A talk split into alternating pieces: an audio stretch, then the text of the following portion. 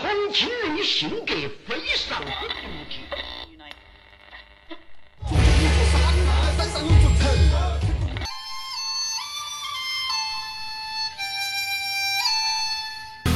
三层大朋友最可爱耶！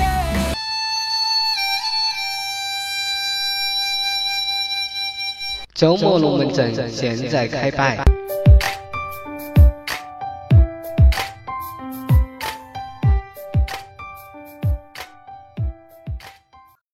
重庆的地名花样百出，其中又以动物地名独具特色，呆萌可爱的猫儿寺、霸气外露的龙门号，都给重庆人留下了深刻的印象。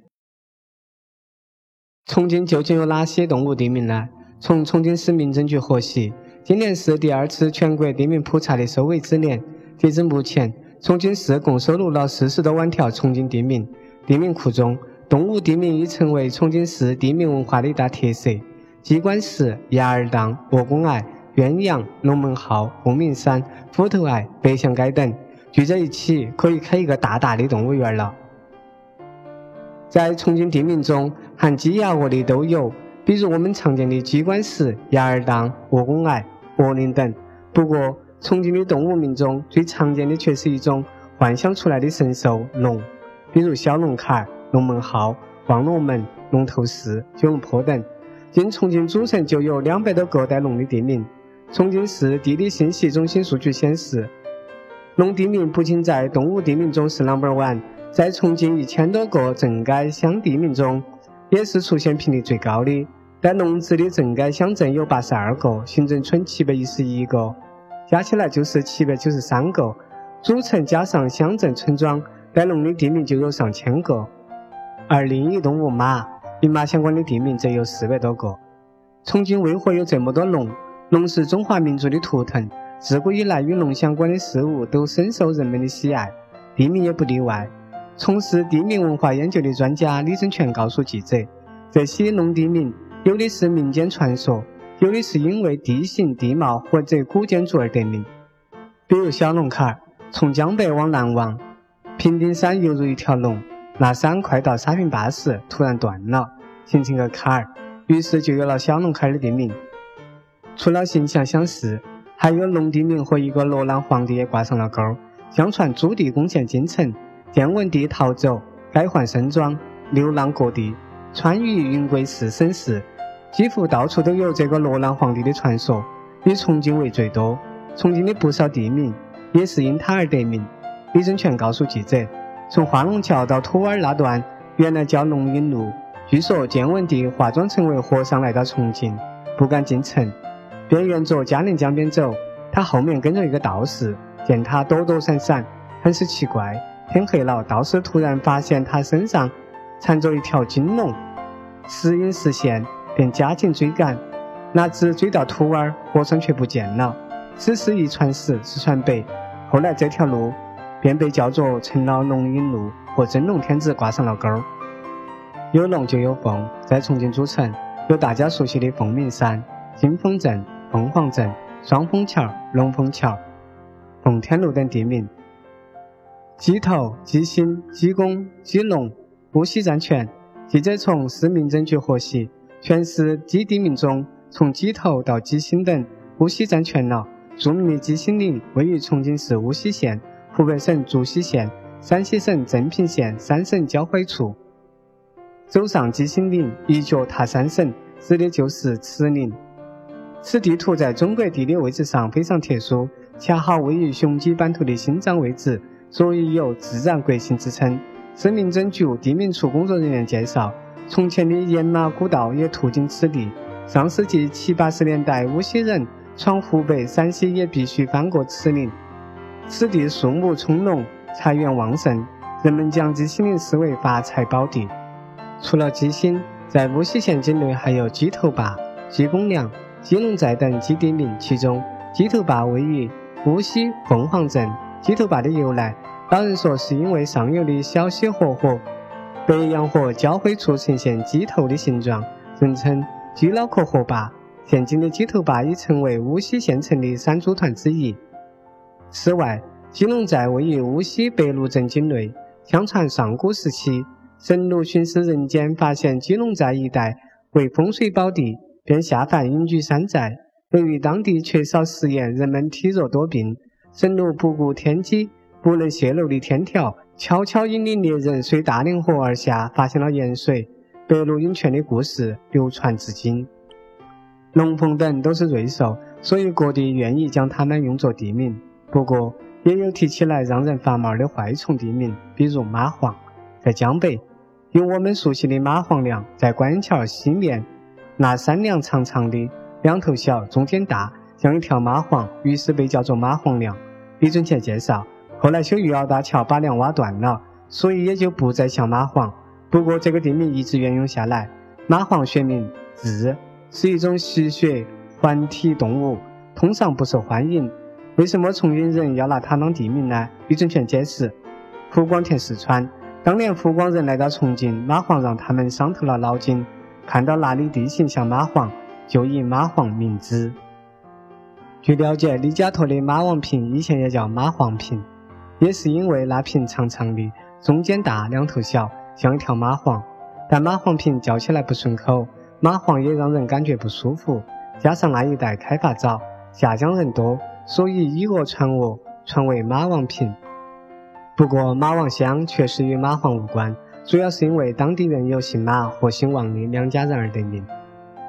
重庆为何有这么多动物地名？李准全告诉记者：重庆有山有水，多爱多食，山势水势变化多端。很可能就像某种动物了，那于是更是有棱有角，更能附会成其某种动物。从鸡冠石到鸭儿当、鹅岭、鱼嘴、猫耳石、走马、斜马、虎峰、油锅驼、兔儿，这些大都是重庆人形象手的结果。例如北翔街，因为那城墙边原来有一个巨石，像一头象，而那块石头又比较白净而得名。油锅坨因为嘉陵江边那儿形成了一个回水坨，像一个油锅而得名。鹅岭因山林长长的像鹅的颈项而得名。鱼嘴因为当地长江北岸有一个坨湾像一个大鱼的嘴巴而得名。李正全说，山水爱石仅仅只是形象，还不一定能够让人记住。于是人们又继续深入进行了形象思维，于是又有了传说。据了解。鸡冠石是因为长江边上有一座巨石，顶部形如鸡冠而得名，加上附近还有鳌鱼旗和猪脑滩，又紧邻铜锣峡。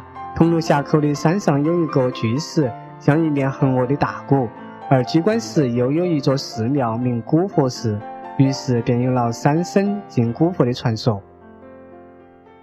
虾子匾，虾子匾有很多蝙蝠存在，却没有虾子。虾子来源于虾子。形容这里的蝙蝠。鸳鸯，原鸳鸯乡政府所在地长边小溪上有两条并列，有一棵树，两支主干直达对岸大树，形成天然桥梁，就好像鸳鸯展翅一样，故名鸳鸯。鸭儿荡，据说曾经这里还是农村的时候，有很多鸭子在这里游荡的水塘，但是后来鸭子没了，水塘没了。猫儿石。以江崖上屹立的一大一小，形如猫儿俯视嘉陵江的两块石头而得名。白马荡，传说该地曾有一大水荡，周围皆稻田，夜间时有白马从水荡中出食稻田，因此得名。湖西，境内有一条小河，河旁有山岗，其形状如浮云水，故名虎溪河。野猫溪，位于南岸区玄潭毛江边。与朝天门隔江相望，因有小溪入长江处有一巨石形似野猫，故名。清乾隆时期，这里形成街市，为南岸历史较长的老街之一。直达朝天门码头的野猫溪轮渡，是主城区为数不多仍在运行的过江轮渡。斜马，南宋时期合川市抗战前线，斜马这个地方驻扎了很多兵马，邮差和邮马也在此歇息，所以称之为斜马场。如今随着城市发展，不少地方坑填平、高楼林立，地貌已经面目全非，再也看不出来像什么。如果地名还没有改的话，多少还能让人回想起当年的情景。如果地名一改，一段历史、一种形象思维也就淹没了。这期节目就结束了，感谢你的收听。资料来源于网络，节目所用数据准确性可能存在误差，请以当下官方数据为准。如果你对学习重庆话或节目有什么好的建议，请在六八互联微博、微信留言。谢谢，再见。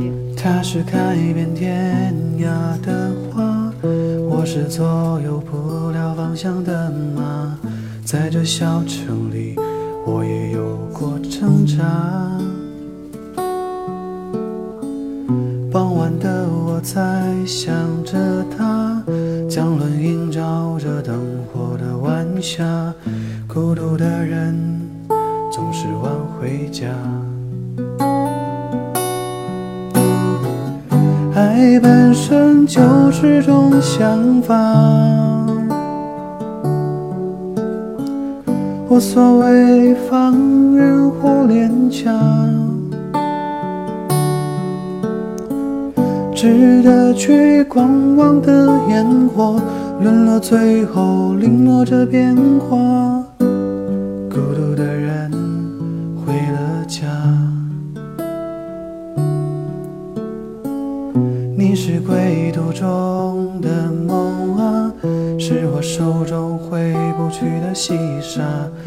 在这小城里，我也有过牵挂。清晨的我洗净了脸颊，镜子里突然满头的白发，山城的风吹得并不大。爱本身就是种害怕，无所谓放任或廉价。夜里来风总是很大，街道漆黑，偶尔放声大骂。